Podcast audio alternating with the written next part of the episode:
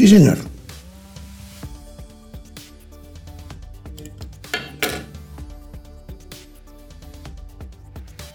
Mitad de semana, sobrinas, sobrinos, 12 de abril, miércoles 12 de abril de 2023. Les tengo una última hora, una buena noticia relacionada con el tema del cabotaje aéreo que hemos hablado aquí, Mauricio Flores y un servidor.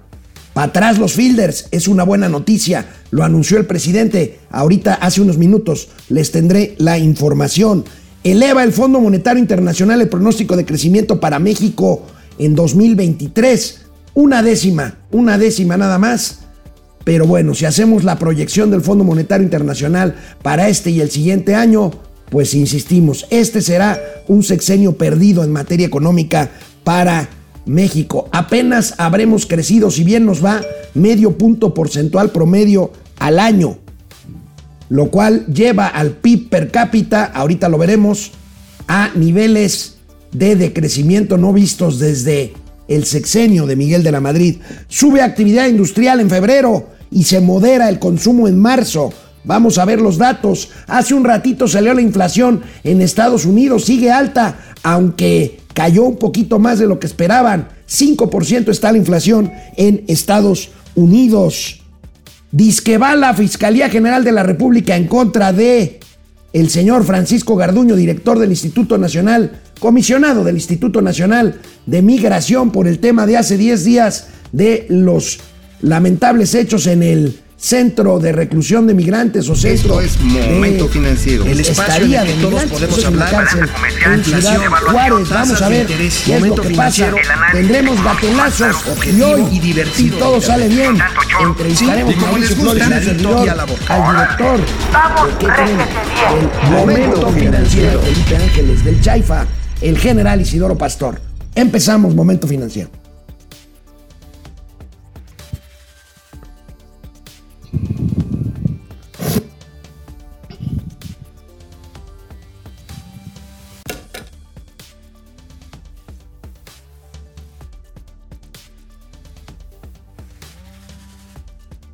Señor. Bueno, recuerdan ustedes que eh, les comentábamos aquí en Momento Financiero de una ley, de una serie de modificaciones a leyes aéreas necesarias para recuperar la categoría 1 de seguridad aérea con los Estados Unidos. Bueno, también les dije que estas iniciativas incluían hasta hoy en la mañana el cabotaje aéreo, esta eh, pues permisividad para que líneas aéreas hagan vuelos llevando pasajeros en rutas internas. Y bueno, pues esto desplazaría a las líneas aéreas nacionales en forma grave, lo habíamos señalado, le habíamos dado ejemplos de lo que pasó con una ruta México-Barcelona en eh, México, en la que Emirates eh, pues pudo llevar y traer pasajeros entre Barcelona y México en una ruta que venía desde sus, su lugar de origen, Emiratos Árabes. Bueno, pues después de eso Aeroméxico tuvo que cerrar esa ruta. ¿Por qué? Porque no podía competir con una tarifa mucho más barata de Emirates, que en cuanto Aeroméxico dejó esa ruta, subió tres veces el precio del boleto para ese mismo trayecto. Eso es lo que pasa cuando hay cabotaje indiscriminado. Bueno, pues una última hora. Se quita de estas iniciativas de ley la parte del cabotaje aéreo.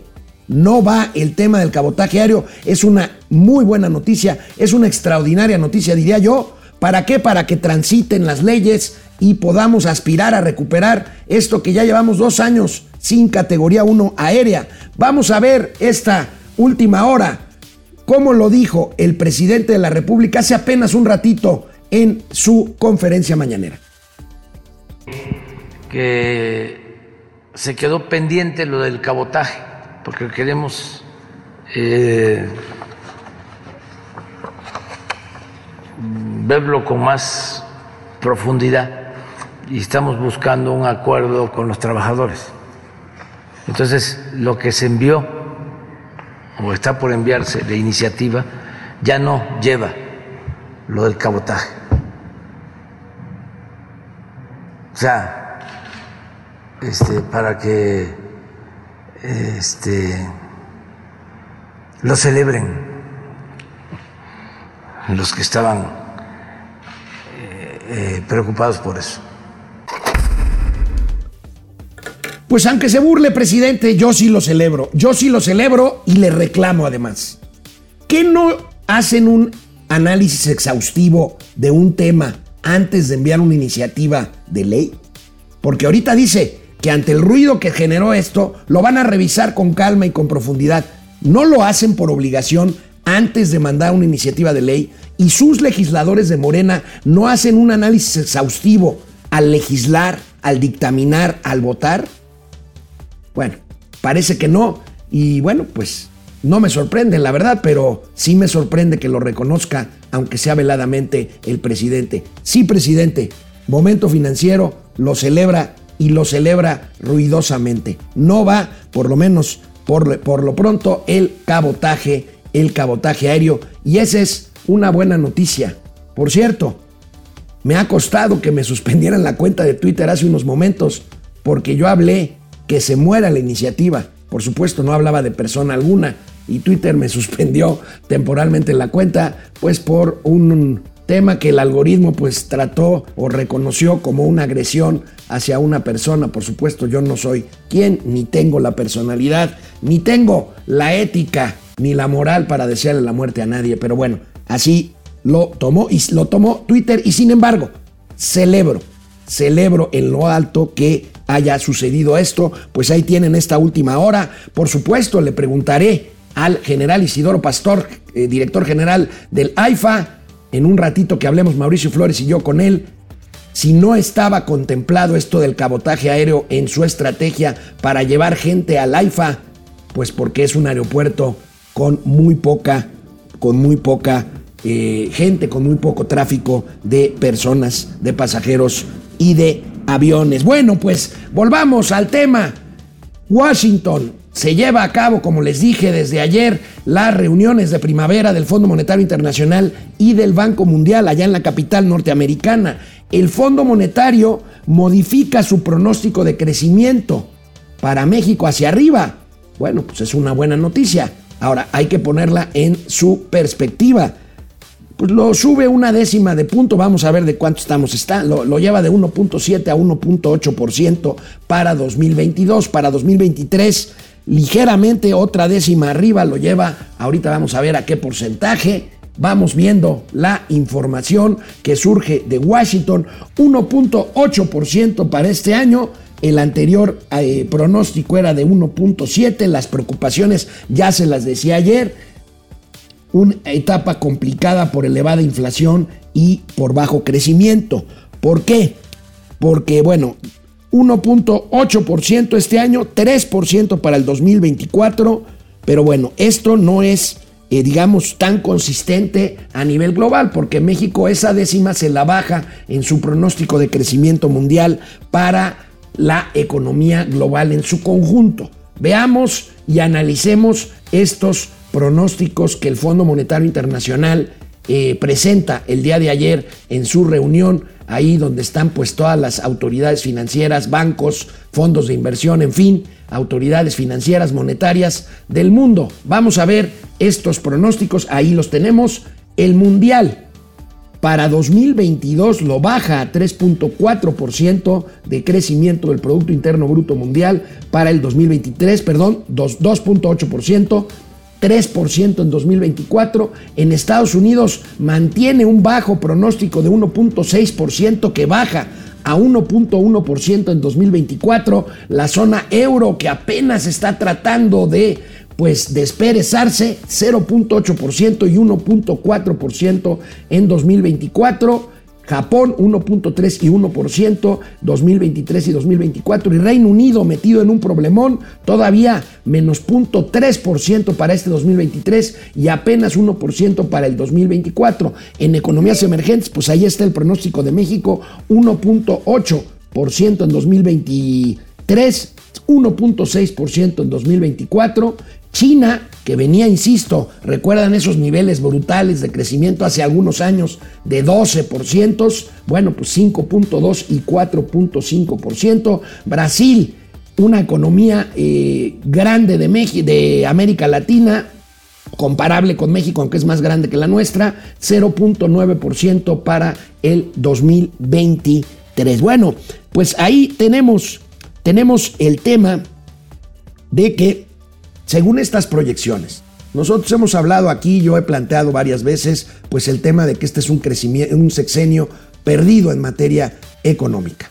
Ya sé, me van a decir, la pandemia se cayó en 2020 el PIB 8%, más de 8%, se recuperó 5%, lo cual quiere decir que todavía teníamos ahí un déficit de 3 puntitos, pero recuerden que la economía mexicana se empezó a caer desde 2019, desde el primer año del gobierno de López Obrador. Entonces, si tenemos esta proyección, si tenemos esta proyección de eh, crecimiento, eh, pues entonces tendremos estos números estos números que hacen que eh, prever que de mantenerse la proyección del Fondo Monetario Internacional en lo que queda del sexenio de Andrés Manuel López Obrador, pues tendremos un raquítico crecimiento de 0.5%, o sea, medio punto porcentual por año durante los años de la mal llamada cuarta transformación. ¿Se acuerdan cuando gritaban como desesperados que el 2% de los últimos años del periodo asqueroso neoliberal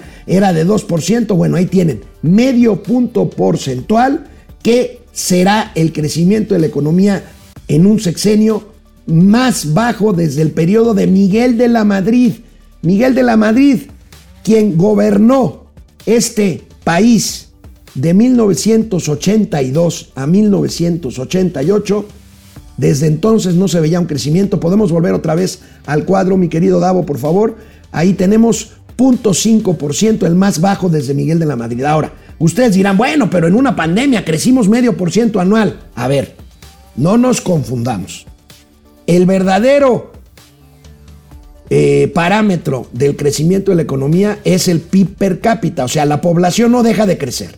Entonces, hay que medir el PIB que le toca proporcionalmente a cada uno de los pobladores de un país y ahí tenemos el PIB per cápita. Bueno, pues el Producto Interno Bruto por persona, el PIB per cápita se habrá caído entre 2019 y 2024, o sea, en el sexenio de López Obrador, casi 3%. Si eso no es un sexenio perdido en materia económica, yo no sé qué, sea.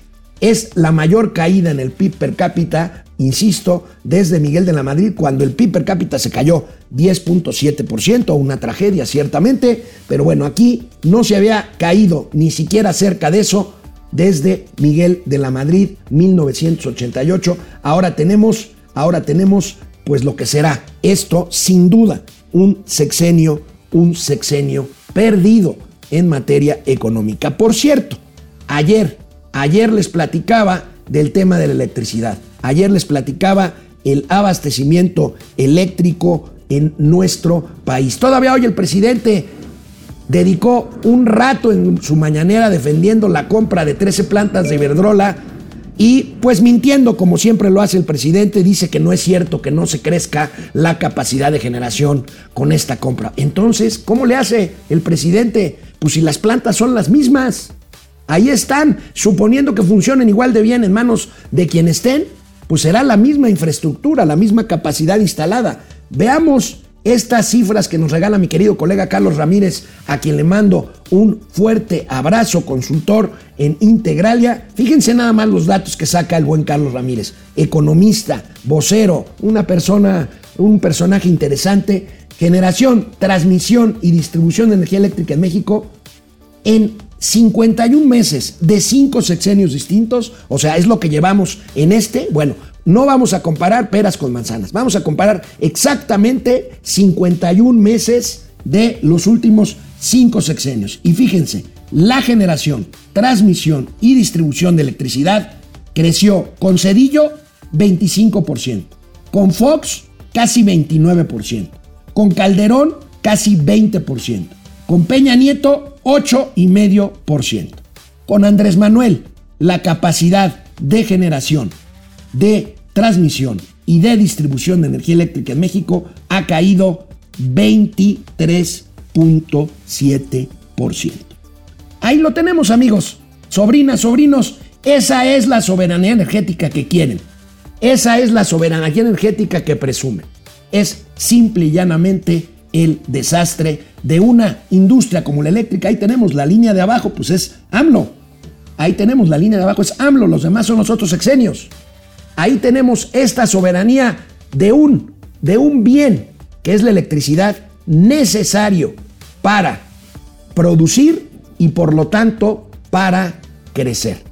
Pero el presidente presume que somos muy soberanos y que la CFE, la Comisión Federal de Electricidad, pasará, pasará de eh, tener el 39% de la generación a tener el 54% de la generación. Presumirán que cumplirán la meta, presumirán que somos más soberanos, pero las cifras ahí están.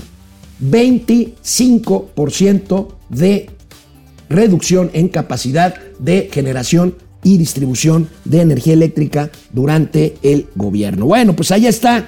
Esta mañana, esta mañana Estados Unidos reportó inflación.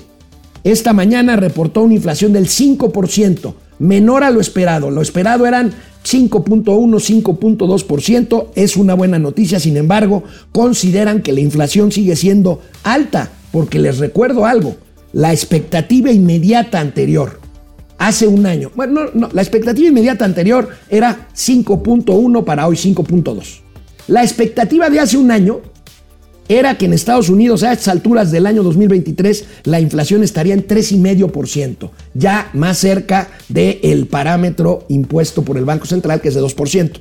Bueno, está dos puntos más arriba que eso, 5 puntos, uno y medio, 5 puntos porcentuales de inflación. Y bueno, pues seguimos, creo que ya llegó Mauricio Flores Arellano, vamos a ver, ¿van contra el titular de migración o no? Fíjense, a 10 días de la tragedia de Ciudad Juárez se anuncia ayer con bombo y platillos que la Fiscalía General de la República va tras el comisionado del Instituto Nacional de Migración, Francisco Garduño. La pregunta es, ¿serán fuegos de artificio? Nada más, veamos las notas. Comunicaron bien. La comunicaron bien porque pues ahí están, así van todas las notas de el, este, los periódicos de la prensa. Fiscalía va contra Garduño por homicidio de 40 migrantes. Eso, van, todos los periódicos van por esta línea, pues lo comunicaron bastante bien. Hasta Reforma, el Pasquín Inmundo, vamos a ver Reforma. Ahí, ahí la vamos a ver. Bueno, pues Mauricio, este, perdón, el, el ex becario le estaba dando la bienvenida a Mauricio, luego les cuento cómo se saludan. Van por Garduño. Bueno, la pregunta es, Mauricio Flores Arellano, ¿es cierto que van por Garduño? Porque ahorita te pongo lo que dijo hace un ratito el presidente de la República. No, hombre, a y ver, pues a se me hace ver. que es A ver, puro pájaro nalgón. pájaro nalgón. ¿Cómo estás, amigo? ¿Quién le recogía la lana cuando él, eh, Garduño, era director de, los peni- de las penitenciarías en la ciudad? ¿Cuál lana? Eso no pasa. Bueno, en Dinamarca. ¿Quién? Estás sugiriendo que había corrupción en las prisiones y en las aduanas yo y entonces. Garduño recogía dinero para el movimiento de López estoy- Obrador. No, no, no estoy sugiriendo, estoy afirmando. Ah, es, es una acusación muy No, seria. Claro, a huevo. A ver. Nadie lo ver, sabía. a no, nadie. Lo estamos descubriendo. Porque también acuérdate que él se encargó de la parte de la vialidad en el gobierno capitalino. Sí, señor, y lo presumió ya el presidente de la Sí, República. o sea, güey, en ese tiempo no existían las mordidas. cabrón. No, no, no, no, había no. puras mamadas. no juegues. O sea, este señor era de los, pues yo diría, palaferneros favoritos del rey del cash. Por eso ya lo están salvando. O sea, ¿qué va a hacer Gertz Manero, que está en calidad de momia?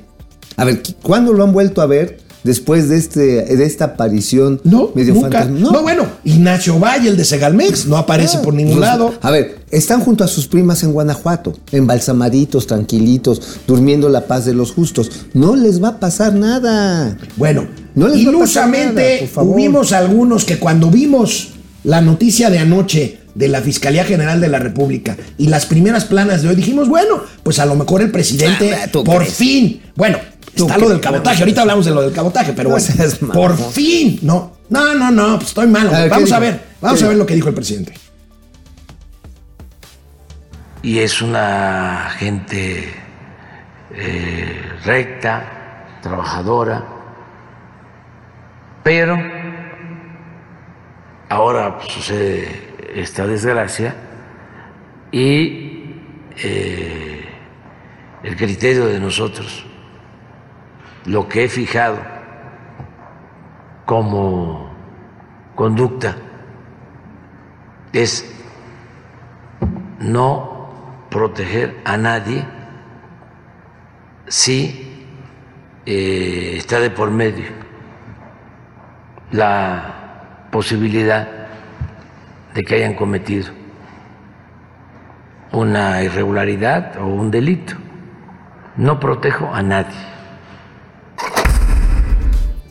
O bueno, sea, amigo, no protege a no nadie. protege a nadie, pero, se echó un choro de dos minutos diciendo que es maravilloso, que es Ah. bueno, que es prístino, que es este limpiecito, que se lava la cola todos los días. En no, fin, que además esos centros de reclusión de migrantes eran el paraíso, eran el paraíso de la 4T, cabrón, te daban de comer cuatro veces al día, digo cuatro porque incluía botanita media tarde, aire acondicionado, este, Tú- camas, este, tú ortopédicas. antes de oír lo que acabas de oír pensabas que sí se iban a enchipoclar a Garduño. Y No, ya- hombre, ya yo- a ver, perdóname, perdóname, pero yo sí no me la estoy retirando.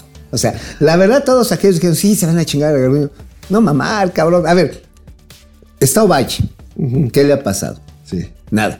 Está el señor Riobó, está Yasmín Esquivel, está la exsecretaria de la Función Pública, Eh, la hermosa guerrera. la hermosa guerrera, este, este, eh, Irmeréndira Sandoval. Sandoval, está este, el que fue secretario de Comunicaciones y Transportes, el primero, este Javier Jiménez, Jiménez Espriu. Están los hijos del presidente. Ajá, está, lo- está Carlos Morán, que hizo un desmadre en el aeropuerto. Este. No les ha pasado nada, cabrón. O sea, no mames. cree que, que se lo van a enchipoclar. Bueno, ni a Hertz Manero, que fue el que metió a la cárcel a su cuñada, cabrón. O sea, no mamar. O sea, bueno, ni a Emilio Lozoya. Bueno, Amigo. de Emilio Lozoya porque lo agarraron No, no, no. Emilio Lozoya estaría en, este, estaría en la calle, ahora sí que en el restaurante de lujo, Ajá. si no fuera por nuestra querida amiga Sí, Lourdes Mendoza. Si que- no lo agarran que- que- tragando patos, pues, estaría Ahí- estaría güey. fuera. Sí, entonces, digo, es un gobierno de cinismos, es de protección absoluta. Ahora, la pregunta es, ¿hasta cuándo va a durar esto?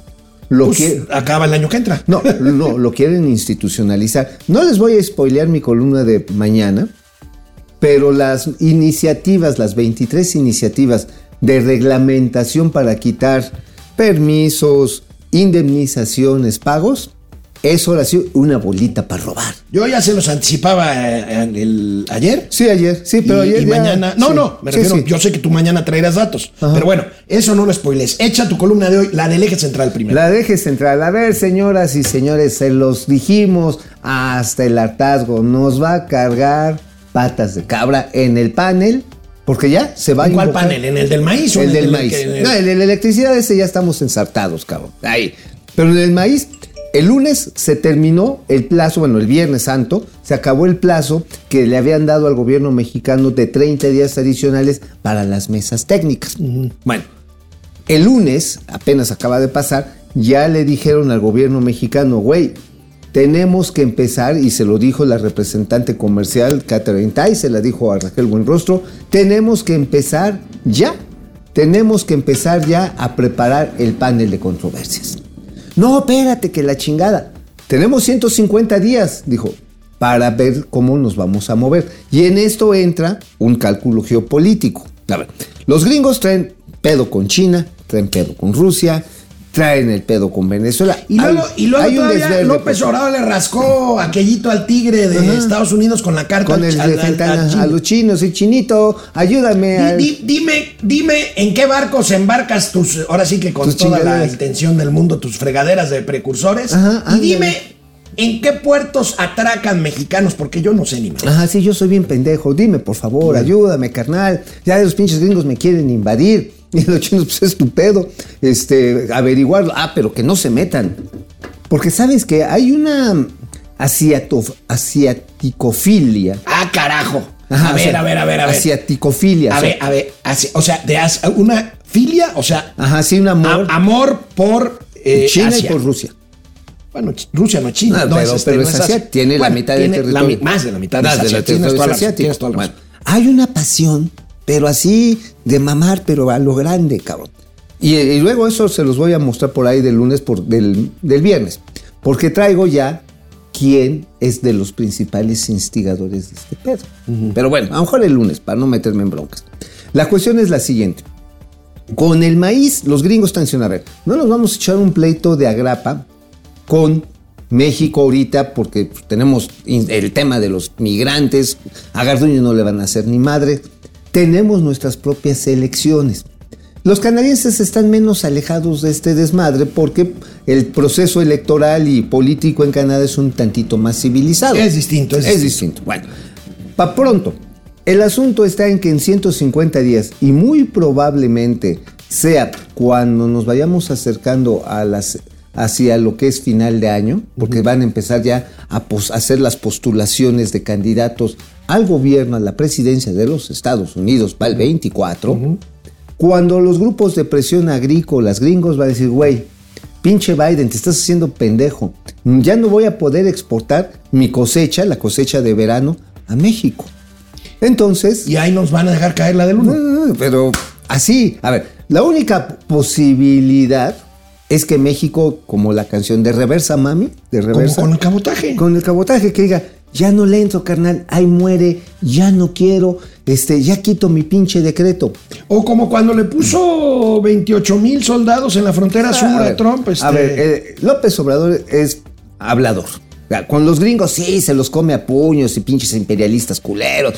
Ah, pero ya cuando sacan eh, el pistomas, Eh, eh, ya, ya, Entonces tú- ya, ya se paniquea. Ya bueno, entonces tú prevés nuevamente, o sea, sostienes que nos va a ir como en feria en las controversias comerciales, Ahora, tanto del maíz como de, de la, la electricidad. Bueno, es que el maíz ya es un hecho.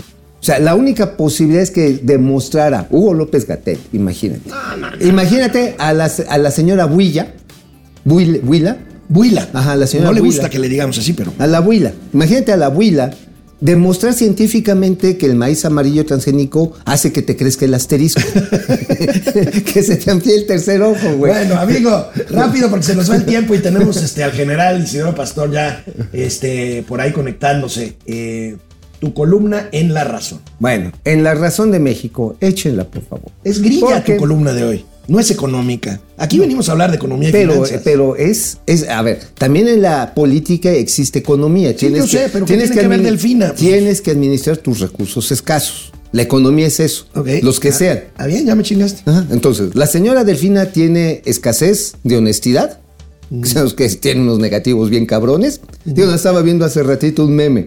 11 mil escuelas vandalizadas, desaparición de las escuelas de tiempo completo, 846 mil alumnos que dejaron el sistema educativo público, obviamente además 13 mil 500 millones de varos. Estás hablando en los pocos meses que fue secretario de Ajá, Educación sí, sí, cuando llegó hizo un cagadero. A pronto, Delfín hizo un cagadero. Ah, y previamente por Texcoco. Bueno, Y- además, y eso sí me consta, los pases de charola que ella mandaba hacer a través de, su subsecretario de Educación Básica, me consta, porque tengo las pinches cartas, pasarles la, la charola a los estudiantes. me consta. sí, me consta, güey. No, te consta porque, a ver, sobrinas, no se equivoquen. Mauricio está cruzando, está cursando, está cursando el cuarto año de primaria. No, estoy cursando el del CONALEP. Ya me voy a hacer técnico en destapacaños. Bueno, bueno, a ver, aquí nada más. venga. La técnica Delfin, Dolphins, Econodolphins. Para Econodolphins es más redituable no ir a los, a, a los debates Bueno, ya pues puso uno, está, está. Ya. que ir y que le pongan una madriza. Entonces, ¿tú crees que no vaya ninguno? No va a ir a ninguno, por supuesto. A ver, así lo hicieron en Tlaxcala, lo hicieron en Hidalgo, lo hicieron en Sonora, nada más fue a, a- a uno de tres, este Duraznito. Eh, Sinaloa sí fue el candidato. el- No, no, la decisión no es por partido, o sea, no es porque los candidatos son malísimos. Claro, es más, este Víctor Castro, el de Baja California, nada más fue a uno y mira que el profe le echa el trompo del rollo y se rajó porque no me van a partir la mano, más fue uno de dos.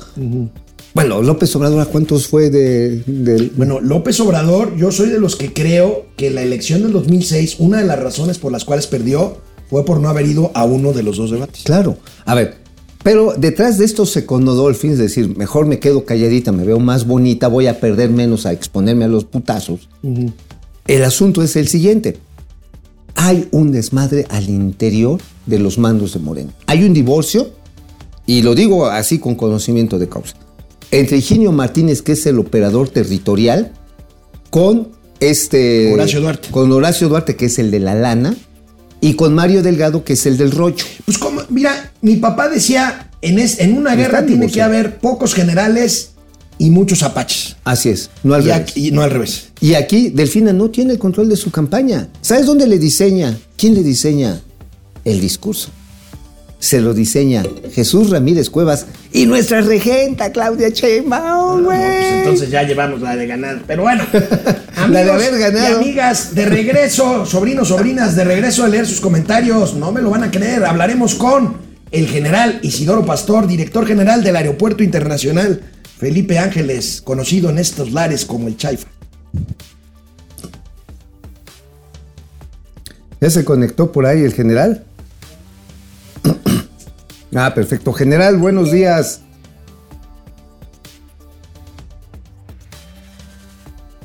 Oye, ¿sí viste lo de Ciudad este, Bienestar? No, güey. Se está cayendo, Sí me suena, ¿en dónde es? En este, en Tacubaya. Ah, sí, sí, sí, sí, sí, sí, sí, sí. Ya traigo varios, ya tengo un chico de datos. Ah, pues qué buena onda. Pues aquí lo soltamos, ¿no? Sí, mañana lo voy a escribir de hoy Pues vamos a los comentarios, ¿no? Para no hacer esperar al general.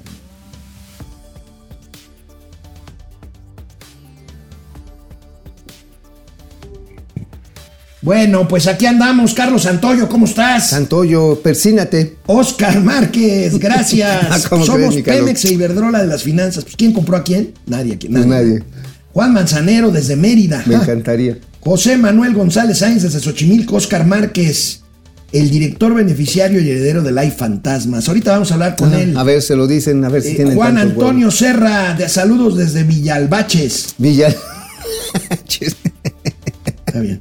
José Luis Estrada, Herrera Estrada, gracias. León bueno Cabrera, ese. Miguel. Martínez, saludos al dúo dinámico, Luis Alberto Castro. Gracias. Buenos días y feliz ombliguito de semana a los másters más chingones de las finanzas. Gracias, Gracias, Saúl Vargas. gracias. Saúl Vargas se conecta desde Los Ángeles. Luis Órale. Javier Bermúdez Guerrero, igualmente. Respira Luis. con cuidado allá en Azucena. Carballo desde Hidalgo. Hidalgo. 4.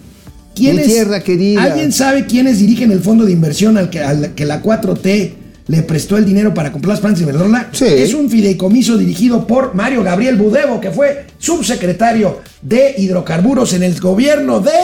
Felipe Calderón. ¿A poco? Eso no lo puedo creer. No, pero además fue subsecretario de ingresos De en Hacienda también. en Mario Hacienda, Gabriel. con Sí. este Paco Gil cuando llegó Con Vicente Paco Gil, con Fox. Con Fox. sí, Es más, hasta Broso le hacía O sea, un, un, un fi financiero este, Absolutamente. morenista.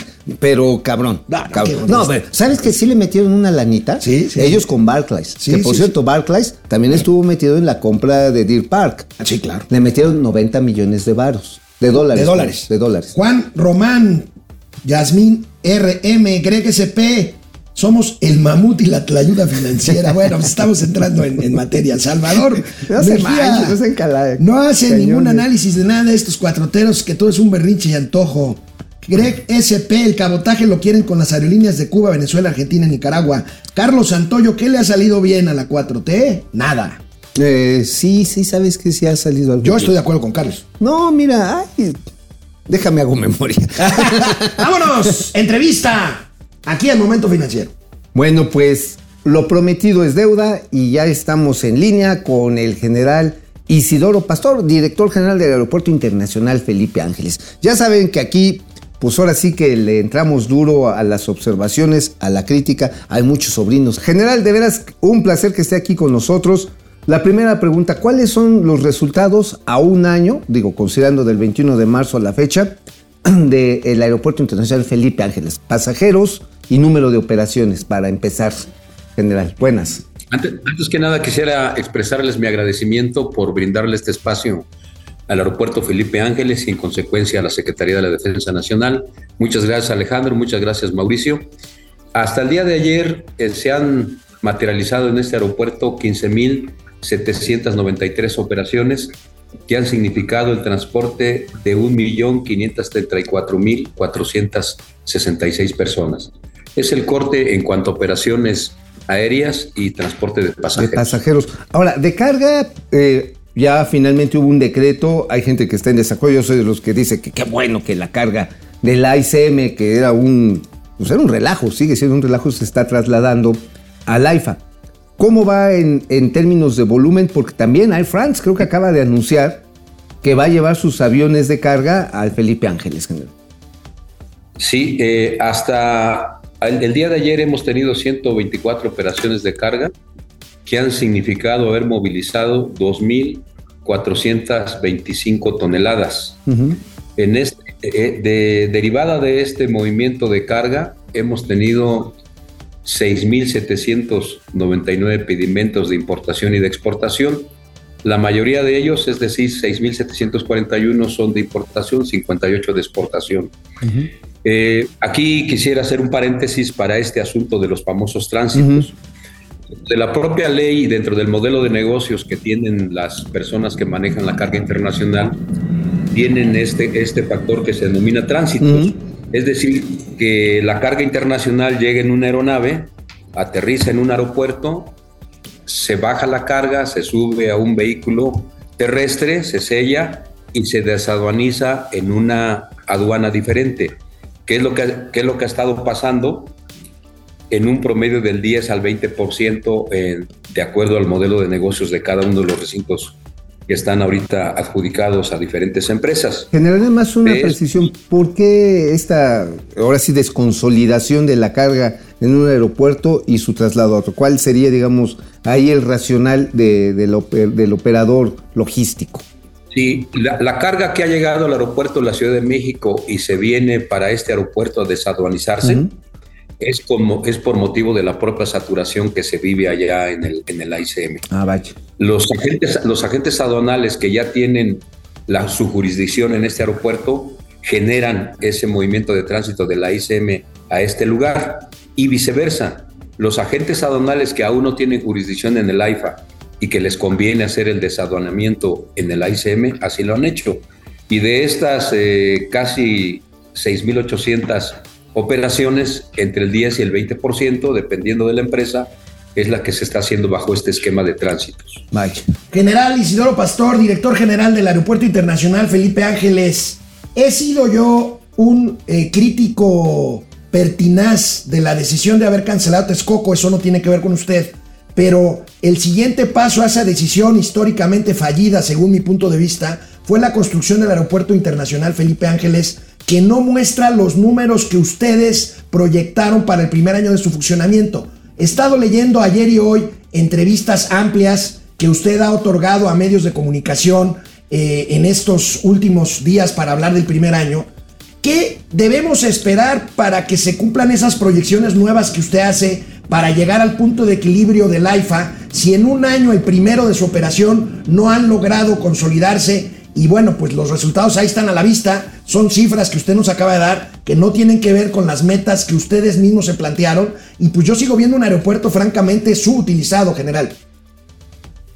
Eh, muchas gracias Alejandro por la pregunta. Mire, cuando decimos ustedes, cuando usted expresa ustedes, ah, es conveniente aclarar que a mi general Vallejo Álvarez lo estuvieron acompañando empresas de talla internacional, tanto contratadas como organismos internacionales que son especialistas en este sentido, y dentro de ellas hubo una empresa que hizo la proyección de la demanda. El aeropuerto Felipe Ángeles en ese momento aún estaba en el proceso de la eh, contratación de personal y de cubrir las plazas que la Secretaría de Hacienda y la Función Pública nos fue autorizando de manera paulatina, de tal forma que por ese motivo se tuvo que recurrir a una empresa que hiciera esa proyección de la demanda. En esa proyección de la demanda se estableció que iban a ser durante el primer año de operación 2.4 millones de pasajeros, de los cuales logramos un poco más de 1.3 millones. ¿Por qué se hizo esa proyección? En el mes de mayo, junio del año pasado hubo una reunión en la Secretaría de Gobernación, encabezada por el titular del ramo, donde estuvimos funcionarios de la Secretaría de la Defensa Nacional y la industria aérea, así los directores generales, de los corporativos, donde manifestaron que íbamos a tener a partir del mes de agosto del año pasado 120 operaciones diarias. Estamos en 60 promedio y que podríamos haber llegado hasta las 200. Con esa información es que se mantuvo la proyección de la demanda que la empresa contratada hizo en un primer tiempo. En el momento en que esto ya no se materializó ya con el equipo de planeación estratégica integrado a la estructura organizacional del AIFA, fue como hicimos esta reestimación del 1.3 millones de pasajeros. Ya ahora sí, bajo la responsabilidad de esta administración y con los números con los que se estaban manejando de manera diaria y la operación cercana que tenemos en coordinación con las propias aerolíneas. Ah, ok. Entonces, general, lo que estamos viendo es que las nuevas proyecciones ya son, ahora sí, creación de la actual administración. Las que estaba preguntando Alejandro, pues fueron de una empresa que previamente se contrató. Ahora, Así es. la cuestión es, sigue habiendo 60 operaciones eh, diarias, promedio. Eh, ¿Esto va a cambiar? Va, ¿Va, a aumentar? ¿Cómo lo están viendo? Digo, viene el vuelo a Houston, lo cual es una liviana interesante. Pero ¿cómo para llegar a estas nuevas metas que se han fijado? Estaba leyendo en el financiero una entrevista que usted había dado, que prevén que hacia el 2024 ya se pueda llegar al punto de equilibrio y unos años más adelante llegar a los 20 millones de pasajeros. Esto implica que más vuelos, más gente va a estar eh, dispuesta a utilizar el Felipe Ángeles. ¿Esto cómo lo están planteando lograr? En el próximo mes de junio, julio, por ejemplo, una de las empresas que es de una aerolínea que está trabajando con nosotros tiene ya proyectado triplicar sus operaciones. Ah, caray. Órale. ¿Podemos saber cuál es, general? No, porque luego este, se molestan las aerolíneas. No, no, lo entiendo, lo entiendo. Es un tema, además de secrecía comercial, me imagino. Sí, sí, pero, pero cuéntenlo que ahorita nadie se entera, ¿eh? Bueno. Aquí entre nosotros, general. Y entre nosotros, bueno, ese es un ejemplo. Además, si nosotros consideramos que en este segundo semestre se podría recuperar la categoría, las propias aerolíneas que ya están operando con nosotros ya tienen puesta la vista en algunas ciudades de Estados Unidos a las cuales van a generar estas nuevas rutas. Y por eso es que mantenemos, tenemos dos escenarios, el escenario conservador que es llegar a este año 2.5 millones de pasajeros, llegar a 100 operaciones, y tenemos el escenario optimista, que es en donde se va a volcar esa posibilidad de que con el nivel de calidad que estamos dando nosotros los servicios aeroportuarios complementarios y comerciales, de manera natural las aerolíneas empiecen a programar más vuelos en este aeropuerto. Esa es la apuesta que estamos haciendo. El reto que tenemos es mantener el servicio que estamos proporcionando como aeropuerto, no como aerolínea, como aeropuerto, para que este, se generen más más operaciones y los pasajeros sigan con ese, con ese nivel de satisfacción y obviamente nos prefieran a nosotros. Ese es un cambio de hábito, de una costumbre que por supuesto tiene que ir migrando de manera paulatina, porque pues estamos acostumbrados a viajar con nuestros compañeros del aeropuerto de la Ciudad de México que están en una ventaja comparativa dentro de la mancha urbana de la Ciudad de México. General, qué bueno que menciona usted el tema de la seguridad aérea de la categoría uno que afortunadamente, eh, bueno, ya pasaron dos años casi, pero probablemente se recupere por una serie de leyes que se van a votar en los próximos días en la Cámara de Diputados. Y a partir de aquí viene mi pregunta, general. El presidente de la República anunció hace unos minutos que en estas leyes ya no irá incluido el tema del cabotaje aéreo. Mi pregunta para ustedes, ¿ustedes tenían considerada la opción del cabotaje como una estrategia para las proyecciones que están haciendo de incrementar el tránsito, porque decían las malas lenguas que una de sus estrategias general, eh, le ruego que me diga si es cierto o si fue cierto o no, era justamente que las empresas extranjeras de aviación hicieran cabotaje desde y hacia el aeropuerto Felipe Ángeles, general. En un primer tiempo, cuando el señor presidente de la República eh, mencionó la posibilidad del cabotaje, mi obligación como administrador de este aeropuerto es hacer un pulso entre las aerolíneas. Si había esa, ese interés, y por eso es que sale una noticia el día de hoy donde se manifiesta que yo fui a ofrecer el cabotaje, una, una, información completamente distorsionada. No es cierto. Lo que yo, no, por supuesto que no es cierto. Primeramente, no soy la autoridad competente, en primer término, para ir a ofrecer yo cabotaje a, una aerolínea o a diversas aerolíneas. Lo que yo fui a hacer a esas dos ciudades del país donde opera la mayoría de las aerolíneas extranjeras es tomar el pulso de quien estaba interesado en esta posibilidad del cabotaje. Y luego el, mismo documento pues da una información distorsionada. El cabotaje se da en función de la octava y novena libertad del aire y está hablando quinta libertad. La quinta libertad ya existe y no es cabotaje. Pero bueno, esos son aspectos que eh, de pronto a quien redacta el documento para darlo a conocer a la opinión pública, lo que hace es generar desinformación o a ver, en ocasiones este, pues generar confusión. Ahora, entonces, lo que, perdón, lo que yo fui a hacer fue a preguntar quién estaba interesado, si esto tenía una viabilidad, una posibilidad. Y lo que me manifestaron, y ya lo he dicho en otras ocasiones, lo que me manifestaron las aerolíneas internacionales, que lo primero que requieren es la certeza jurídica. Para dar respuesta a mi pregunta es, cuando ya tengamos la modificación de la legislación, entonces ya nosotros estaremos en condiciones de llevar al corporativo nuestras propuestas para hacer ese cabotaje. Esa fue la respuesta y así lo informé yo a mi consejo, a las personas que tenía yo que informarle y hasta ahí. O sea, pero por sí, claro. yo no incluí, volviendo a su pregunta original, Alejandro, yo, por supuesto no ah, incluimos esta posibilidad en estas proyecciones. O sea, las proyecciones que usted está difundiendo en sus entrevistas que estarán incluyendo la nuestra y se lo agradecemos a Momento Financiero, no incluyen pues lo que ya no va a ser por lo menos eh, en los próximos dos años, que es incluir el cabotaje aéreo, ¿no? Es correcto, Alejandro. O sea, están pensando en un crecimiento orgánico, como se define, ¿no? Es decir, a partir de... Llevar los pasajeros nacionales del Aeropuerto Internacional de la Ciudad de México al, al, Felipe Ángeles. Al Felipe Ángeles. Ahora, nada más... Perdón, perdón, este Mauricio, además no, no nada más son los pasajeros que actualmente viajan por el, por el ICM. Hay una demanda entre el 9 y el 10% anual en el crecimiento de esta industria tanto en la carga como en el manejo de pasajeros. Y debemos de tener una infraestructura como país, como región centro, para atender esta demanda. Ahora, eh, los accesos terrestres han sido parte de las observaciones permanentes. Incluso aquí mi colega y el equipo de Momento Financiero se tuvieron que trasladar a Mérida, al, Volamos por el, por, el, AIFA. Este, hicieron que una hora. Hora, hora 35. Desde aquí, desde, el centro, que la es colonia la colonia Narvarte. y de regreso se aventaron dos horas. Sí. Ajá. Esta parte de los accesos, de la accesibilidad terrestre, ¿cómo va avanzando? Porque es uno de los asegúnes que en ciertas áreas del, del Valle de México, pues uno dice, pues sí me queda lejos. Digo, todo es relativo, ¿no? Es más que distancia, es tiempo de recorrido. Es correcto, Alejandro. Tenemos dos eh, asuntos pendientes en la movilidad terrestre, en el sistema que tenemos, que es eh, la construcción de la línea número 4 del Mexibus sobre el nuevo camino de Catepec, Puerto Manitla hacia Laipa.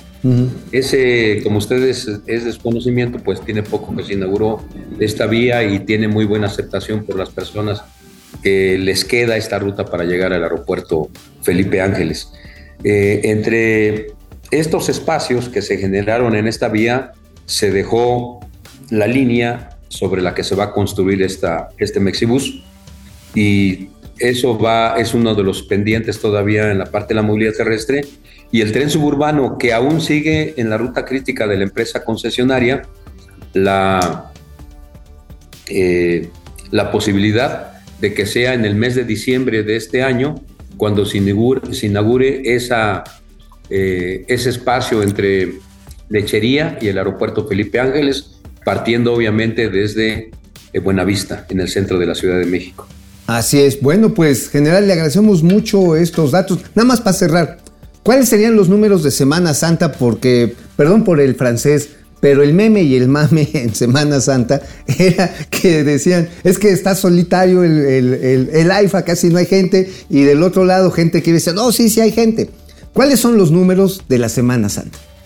Sí, el promedio de pasajeros que manejamos en temporada fue de 7 mil pasajeros. Andábamos en los 6 mil, 6 mil 500. El pico máximo que tenemos en el histórico del aeropuerto son 8 mil 512 pasajeros el 27 de diciembre del año pasado. En esta semana nos mantuvimos entre 7 y 7 mil 500 pasajeros. 7, 7 mil 500. Pues vamos a ver cómo cierra esta semana porque todavía son vacaciones. General Isidoro Pastor, de veras, yo le reconozco que abra el espacio a unos micrófonos que han sido críticos con el eh, chaifa, le decimos nosotros, eh, y le reconozco que usted de frente nos conteste, nos conteste y nos dé su punto de vista. Eso lo tengo y que la información. Y la información. De veras, muchas gracias, general. Les mando un abrazo y les reitero mi agradecimiento por el espacio que nos brindan para dar a conocer estos datos a su distinguida audiencia. Gracias, Is- Gracias, general. Estamos en contacto. Pues ahí tenemos el general Isidoro Pastor. El director de bueno, AIFA. bueno, ¿Sí? las comparaciones son odiosas. Debo decir, el secretario de Hacienda lo buscaron para que explicara la operación de Iberdrola Y no habló. y no habló, no, No, no no, quiso salir. Parece que el presidente lo va a obligar a ir a la mañanera a explicar, no sé qué va a explicar no, pues va, va a poner una quemada, se un electrocutar. Debo de reconocerle al general. Sí, y- y- le echa- porque ahora- vaya, no, no, no, no sé si nos vea todos los días, pero alguien le tuvo que haber dicho, no, estos güeyes son, Son sobre todo gachos. el pinche Alejandro. El pinche, y dice, no, ya el tío Mao ya como que los ve con ojos de amor.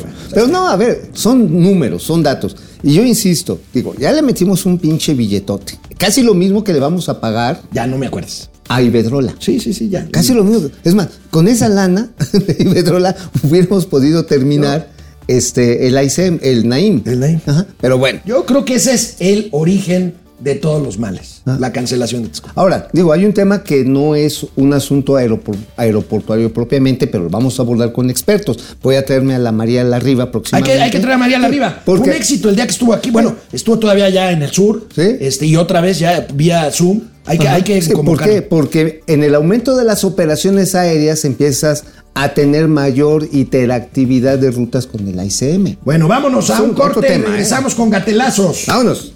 Yo estoy de acuerdo con Proce Server. Dice: Recuerden que toda la debacle económica de México comenzó con la cancelación del aeropuerto de Texcoco. Sí, fue un gran Estoy de error. acuerdo. Fue un gran error. Miriam Morala, Mira, Orrala. mira, si no le hubieran lavado el coco tan gacho ajá, al presidente, a López Obrador, Pues mira, hubiera hecho lo que hizo esta mañana con el cabotaje. sí, de reversa, mami. O sea, Ya, no tiene es más, o sea, eso de que por mis huevos hago valer esto, Pues híjoles, ¿sabes qué? Deja el costo directo. Todos los parches que hemos tenido que hacer para que esto más o menos incluyendo el. Chaifa. El AIFA, pues sí, Es una- es un parche. Es, un parche. Es Es un una parche. solución este, regional. Es un parche, si está bonito o no, si está solo lleno.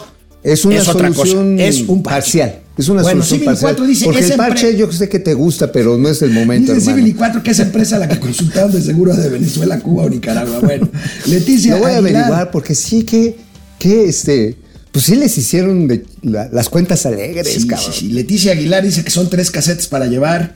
Leticia Aguilar también, ¿por día qué cantidad se asigna en subsidio? Ahorita anda en más o menos 4 millones de pesos diarios. Sí, 2.600 millones de varos este año. Está presupuestado. 4 o 5 millones de pesos al día. Jacob Frías, pues en sí veo chido lo de la carga, en cambio lo de pasajeros la neta no me convence. Greg SP, Pues sí. General Pastor, ¿le preocupa que pudieran comprometerse las finanzas de Sedena a la operación financiera del AIFA? Yo creo que no le corresponde al General Pastor, ¿no? Esto. No, le corresponde en todo Además, caso a al la final del día, de no- a- A al la final del de día, pues es Hacienda, no, no Sedena. Sí, sí, sí, igual que con el Tren Maya. Igual que con el tren. A ver Maya. qué chingón. Digo, porque ojo, ¿eh? Les prometieron que las utilidades que generan las empresas contenidas en el consorcio Tolteca, Maya, Cholulteca, este, eh, Chiquiringue y vuelta al revés. Chichimeca. Chichimeca y me, me ponen de miedo este, que las utilidades iban a ser para pagar pensiones de los elementos de las Fuerzas Armadas. A Yo quiero ver que los dejen sin pensiones. Mau más Ríos dice, categoría aérea esa no la vamos a recuperar este año. ¿Tú qué opinas, sí? Uy, qué feo se oye. Mira, qué bueno que echan para atrás lo del cabotaje. Porque echando para atrás lo del cabotaje. Van a transitar las leyes que hacen van a transitar. Entonces, sí ya hay posibilidades, porque la parte, digamos, regulatoria de la Agencia Federal de Aviación Civil y de la Secretaría de Comunicaciones y Transporte ya están solventadas. Entonces, qué bueno. Yo creo que Oscar Márquez. Fidel Reyes Morales dice que somos el Won Chin y Won Chingwon. Eh, Oscar Márquez, muy ágil el discurso, pero ¿cuándo se podrá alcanzar el punto de equilibrio? El general Pastor decía que en 2024, ¿no? En el 2024. Yo no lo creo, ¿eh? Mira, dice que van a triplicar las operaciones. ¿Quién? Hay tres aerolíneas importantes. Aeroméxico, Volaris Y Viva Aerobús. y Viva Aerobús. ¿Cuál de esas? Porque si va a ser la de Dominicana, pues no va a tener caso No, porque no, nada más... este, eso vale madre. Arayet se llama. Ángeles Ábalos, bueno, vámonos con gatelazos, pero encuesta. Con la posible detención de Francisco Garduño, titular de migración, ¿se hace justicia a los 40 migrantes muertos? Sí, que lo detengan 27%, no, ni se hagan ilusiones 73%. Y tenemos, Oye, el grupo de los incrédulos estamos cabrón. estamos cabrones. Pierde el Rosario 5 dólares, gracias. Bien, Pierre. música, música, por favor. Son Eso. aportaciones. A fin de mes yo les informo. Gerardo, Spin 1.99 desde Oxnard, California, 1.99 dolarucos, venga. Eso, a ver, otra vez música. Son aportaciones. A fin de mes yo les informo. Me encanta esa pinche. Bueno, vámonos con gatelazos. Los únicos. Bueno, amigo, ya lo platicaremos largo y tendido, pero ¿qué opinas de la ley que aprobaron ayer los diputados para que los chavos a partir de los 18 años puedan aspirar a ser diputados federales en este país, No, amigo? bueno, no seas mamón. Mira, no tengo nada contra los jóvenes, pero no es un tema de edad, es un tema de preparación, es un tema de madurez. Mire, A ver. el primer gatelazo es un diputado ya entrado en años. No me vayan a malinterpretar, no tiene que ver absolutamente su forma de hablar, su forma de vestir, su edad, su- nada. Qué Simplemente, pinche correcto eres. simplemente es un diputado que no sabe ni lo que ignora. Miren este gatelazo. A ver, correctito eh, Rodríguez. Adelante. Es muy importante eh, eh, que la historia, como dijo Miguel Castro, te va a juzgar. El pueblo te va a sacrificar, te va a... O sea... O te va... o te va a premiar. Así, así es esto, te va a premiar. O sea, hay muchos magistrados y muchos consejeros que quieren regresar, pero pues ya el, ya, ya el pueblo no los elige. Es cuanto, señor presidente. Buen camino para todos. Muchas gracias, señor representante. Tiene- ¿Qué dijo? No sé, ¿Qué dijo? pues no sé. ¿Se rieron de él? No, pues sí, digo, la verdad está en que, a ver, tú si eres muy correctito y dices, no, su forma de ser. A No, ver, no, es que luego se me vienen encima de que lo estoy Ay. juzgando por su apariencia física o por su acento al A ver. hablar. O sea, la verdad es que A ver, no, no, no, no. El señor habla de la chingada. No, no entiende ni Span English. Uno. Dos. Es chaburruco. Así los pelos No, no, relamidos. no, chaburruco. Bueno, Güey, eh. ¿a poco tiene menos edad que tú y yo ese Pues güey? sí, claro. No güey. mames. Sí, ya. sí, nosotros Me- somos muy Me retiro, madreados. güey, me No, sí, el güey sí está más No, vámonos, ya, ya, Oye, ya, oye, ya, pero- cerramos. pero espérate. Rocha, ya, se acabó. Oye. que haga la mala, momento financiero, Pues ya, claro, para pronto. Oye, además, otra cosa de este güey. O sea, digo, ser feo se vale, cabrón. Así se Pero vale. por eso sí, no. se vale ser feo. A ver, ¿tú Pero- eres bonito o qué? Bueno, no, soy muy feo y procuro no decir tonterías. Ajá, Bueno, está bien. Este además de feo es pendejo. Bueno, el sello de la 4T no importa la gente, como estamos viendo, ni los resultados en las áreas de responsabilidad, no. Lo importante son ellos, los cuatroteros, y solo ellos. Qué pena con la anteriormente admiradísima atleta mexicana Ana Gabriela Guevara, hoy funcionaria de la 4T. Le vale madres el deporte, lo importante es ella y su patrón. A ver. muchos, hay muchos y hay muchas. Y a ver, hay una máxima de esto que dicen, el éxito les duele. Y pues lamentablemente para ellos, pues siempre he sido una mujer de éxito. Y me encanta que me digan que no puedo. Entonces, en pocas palabras, me vale madre lo que digan, porque estoy tranquila conmigo. Y mi responsabilidad es trabajar, así que lo que digan me vale madre. Oye, pinche andrógine. Es un andrógine, ¿no? Pues, Sí. no sé, yo tenía un chiste muy viejo que hice A ver, un día cuéntalo, me- cuéntalo. no. Ay, ay, por favor, no seas puto. No. No, si me da miedo a la cancelación, no sea puto. Cuéntalo. ¿Por qué la señora esta no usa falda? No lo sé. Sí sabes, no te hagas. Yo no sé, no se ha agarrado. Oye, oye, oye, oye, nada más para ilustrar que le vale madre a la señora. Es que lo importante, dice, lo importante es que yo soy estrella y soy famosa. El deporte y lo que ustedes digan, Me porque vale. habla de críticos que están dando datos de su corrupta gestión al frente de la Comisión Nacional del Sí, Deporte. no mames. A ver, el mayor número de mexicanos que ha cambiado de nacionalidad, ajá, 355 son atletas. Que han dicho, aquí en México, bueno, las de na- nado sincronizado, estas sirenas maravillosas, atletas excelentes, a vender trajes de baños porque la hija de la el hijo de de, de, eh, de, de Anne- No, le- no les da, de Anne no Guevara. les da apoyo. No les da. Dice, no, no, no, no. Son muy rififís. Pues bueno, mira, amigo, No lo que importan son ellos y solo ellos. Y si no, y aquí ya nos metemos en Honduras. ¿Qué? Chinchuman, al fin ya nos vamos por viejos. Ya, sí, ya. El hijo de en medio del presidente López Obrador, el famoso Andy, que todo el mundo dice que se mete en cuestiones de gobierno. No, no, no, no. Pero miren. No, no, no. Eso nunca. A ver. Mi papá fundó la oposición. No somos estos juniors abusivos del poder. Nosotros no vamos a ser parte del gobierno. No creemos en el nepotismo. No, No, ¿cómo no? Ni madres, no. No, somos, o sea, no somos de esos juniors del poder, ¿eh, güey? O sea, no mames, más masticadito no lo pudo Es que decir son Landy. todos iguales, porque si no, ve este tuit, amigo. A ver, Miguel. Torruco. ¿Cómo le dices a Torruco? Tarruco. Bueno. ¿Qué dice el Tarruco? Vean nada más cuando, cuando él sale a defenderse porque hubo muertos en Semana Santa. Hubo muertos en Cancún. Sí. Hubo muertos en, En Acapulco. Bueno. En mira- Mazatlán. Mira, lo que en Mazatlán. Mira, el secretario dice.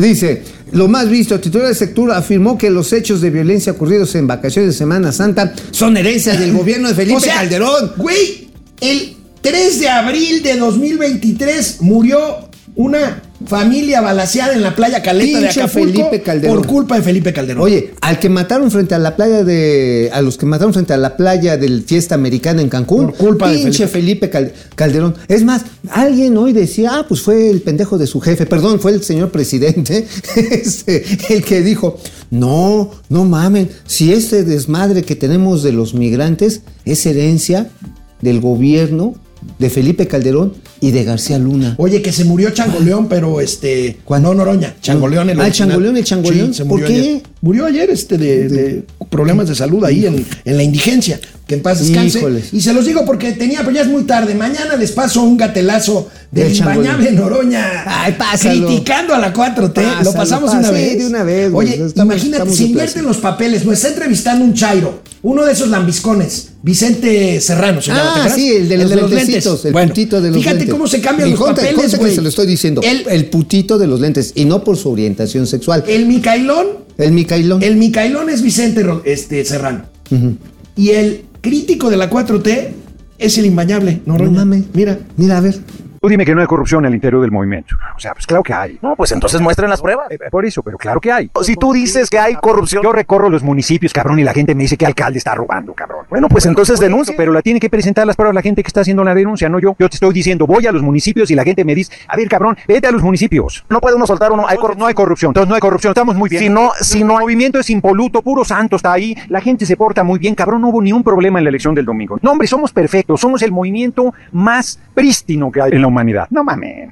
A ver, cabrón, en Segalmex han señalado que el que estaba ahí de funcionario, y hay versiones insistentes de problemas serios. A mí sí me consta de una gente en Chiapas que dieron su maíz por 500 mil pesos, son campesinos pobres, lo entregaron y no se los pagaron. Y ese maíz lo usaron para tapar un desvío que habían hecho. Y presentaron ellos la denuncia. Te la voy a mandar, cabrones. Pero de eso hay, hay pruebas, pero hay pruebas, hay investigaciones periodísticas. Pero nada más soltar. No, a ver, soltar pues sin pruebas. Primero dices presente pruebas. Te digo, está la denuncia, cabrón, todo y sigues de... Pero de Segalmex, me dices de Segalmex. Oye, ¿cómo le temblaba el No micrófono al, al, al, Chairo Micailón, al este. Chairo Ay, Lambiscón? ay, Me no van a regañar, me van a quitar el chayote, Me van güey. a quitar de la nómina, no mames, pinche imbañable. Oye, oye, ¿quieren que les dé una pinche nota bien culera? O de una vez para mañana. Mañana, mañana. Ya está. Está, nos vamos a meter en un pedo con Cuba.